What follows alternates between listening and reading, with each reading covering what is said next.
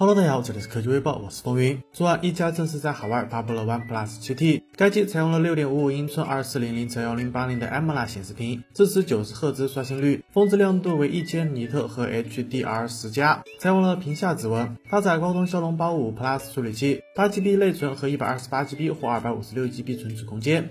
相机方面，前置1600万，后置为三摄，主摄为4800万像素的索尼 IMX586 传感器。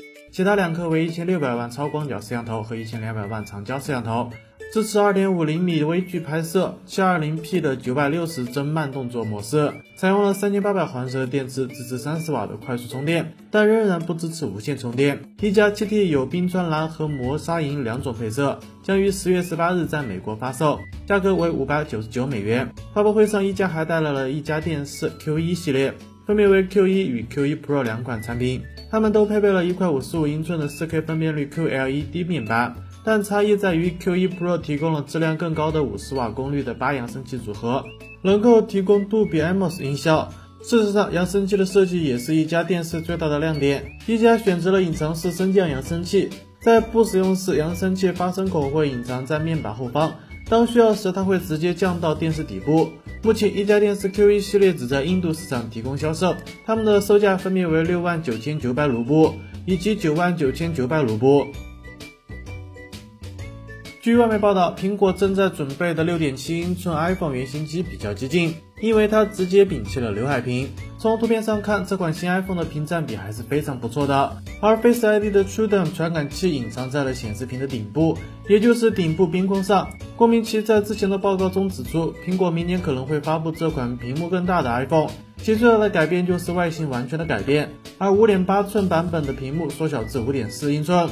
另外，根据郭明奇在最新预测报告中指出，2H20 iPhone 将全系支持 5G，金属中框设计将显著改变，包括分段设计更复杂，挖槽与注塑新程序，与蓝宝石或玻璃表面组装以保护挖槽注塑结构。看来明年的新 iPhone 是真香啊！不知道背面摄像头会不会重新排列一下呢？今天，外媒上手了新款的 iPad Pro 的机模，并将其同2018年款 iPad Pro 进行了比较。2019年款 iPad Pro 正面和现有机型没有差别，均具备相同的尺寸、边框和 TrueType 摄像头系统。如果机模可信的话，甚至保持了相同的厚度。而在其他接口方面，均保持与旧款机型一致。最大的变化是在机身的背面，采用了类似 iPhone 十一系列的矩形凸起式相机设计，拥有和 iPhone 十一 Pro 相同的三色解决方案。苹果的 logo 依然居中，下方是 Smart Connect。由于是机模，因此没有额外的监管信息。近年来，在谷歌、苹果、亚马逊等科技巨头的带动下，越来越多的扬声器厂商开始为自家的产品注入智能功能。近日，外媒 Let's Go Digital 爆料了三星的一份新专利，其中介绍了一款更加智能的 Bixby 语音助手兼 AI 机器人。